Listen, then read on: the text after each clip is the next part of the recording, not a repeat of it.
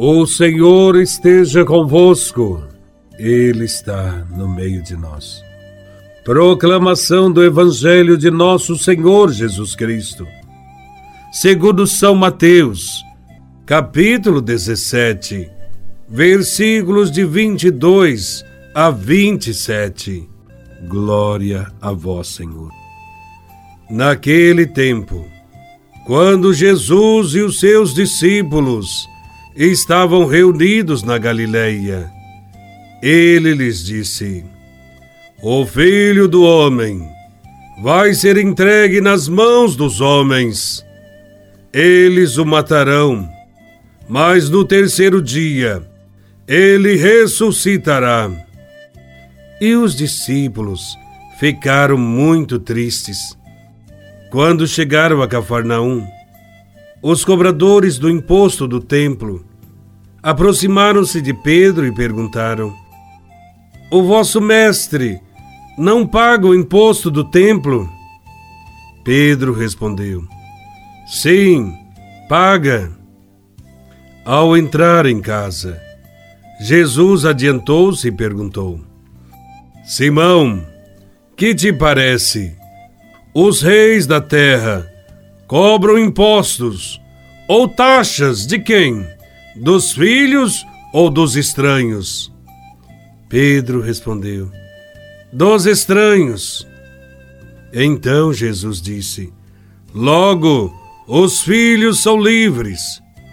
Mas, para não escandalizar essa gente, vai ao mar, lança o anzol e abre a boca do primeiro peixe que tu pescares.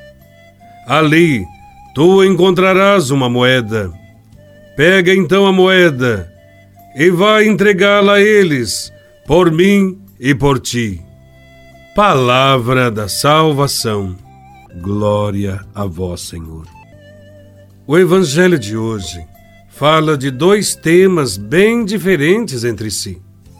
A primeira parte do Evangelho fala sobre o segundo anúncio da paixão, morte e ressurreição de Jesus. A segunda parte do Evangelho é o diálogo de Jesus com Pedro sobre o pagamento das taxas dos impostos ao templo. Jesus aproveitava todas as oportunidades para formar os seus discípulos, a fim de prepará-los para as dificuldades pelas quais iriam passar em vista do seu seguimento. No entanto, por mais que Jesus os alertasse, eles não compreendiam a sua missão salvadora. Por isso, ficaram tristes quando Jesus lhes disse que iria ser entregue nas mãos dos homens. Parece que eles começam a entender que a cruz faz parte da caminhada. A proximidade da morte e do sofrimento pesa sobre eles, criando um grande desânimo, e Jesus tenta ajudá-los. Também nós, diante do sofrimento que existe no seguimento de Jesus, não vamos ficar tristes, mas observar e compreender que haverá ressurreição, haverá luz sobre todos os acontecimentos. De fato, Jesus será entregue nas mãos dos homens. Na paixão, ele passará de mão em mão, das mãos de Herodes às mãos de Pilatos, das mãos dos seus algozes às mãos dos carrascos, com vaias e zombarias. A verdadeira missão do Messias, do nosso Salvador, é dar a própria vida e ressuscitar a ressurreição jogará luz sobre todos os acontecimentos. Por isso, não podemos ter medo de seguir Jesus e nem dos sofrimentos que haveremos de passar. Também no Evangelho, os cobradores dos impostos do templo querem saber se Jesus paga o imposto ou não. Pedro responde que sim de fato, desde o tempo em que os judeus voltaram da escravidão da Babilônia, eles assumiram o solene compromisso de pagar os impostos para que o templo continuasse a funcionar. Pela resposta que Pedro dá, fica claro que Jesus pagava este imposto como faziam todos os judeus. Os galileus recusavam-se a pagar esses impostos, e isso gerava sérios conflitos. A resposta de Pedro aos cobradores de impostos mostra que Jesus não estava disposto a criar confusão por algo sem relevância. Entretanto, Jesus tinha consciência de estar dispensado de recolher o imposto do templo, tido como lugar escolhido por Deus para estabelecer sua habitação. Sua condição de filho de Deus o isentava deste imposto. Mas Jesus submete-se à lei, pagando por ele e por Pedro, mas não sem antes dar-nos um ensinamento importante sobre nossa filiação divina. Ele diz que todos nós somos filhos de Deus e, como tais, somos livres de todas as amarras legais.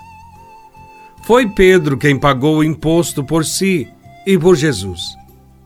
A moeda na boca do peixe é um modo de sugerir a Simão que pague o imposto com o fruto do seu trabalho, isto é, com a pesca, porque Pedro era pescador.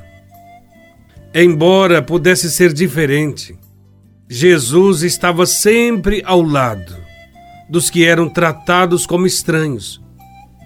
Jesus está sempre ao lado dos pobres, dos marginalizados, os que não tinham vez nem voz para clamar contra a opressão dos impostos e das leis que pesavam nas suas vidas.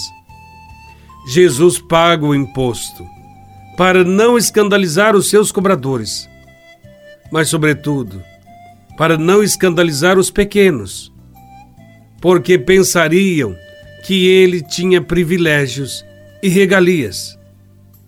O cristão verdadeiro segue o modelo de Jesus. Para não escandalizar, paga suas obrigações, paga o que lhe é cobrado para o bem-estar social. O seguimento a Jesus não nos isenta de também participarmos do crescimento e conservação da obra criada por Deus. Mas não é só pagar impostos o cristão deve se interessar pelo destino dos impostos, a sua aplicação na educação, na saúde, na segurança. Os impostos que pagamos em nosso país nem sempre favorecem a população. Há tanta infelicidade e insatisfações. Isso é indício de que há gente levando vantagem à custa da submissão e exploração do povo. Que tenhamos sempre a coragem de dar um cartão vermelho a todo político que coloca fardos pesados sobre o povo. Vale a pena refletir onde estão sendo aplicados os impostos. Que os cristãos verdadeiramente sejam sal da terra e luz do mundo. Louvado seja nosso Senhor Jesus Cristo, para sempre seja louvado.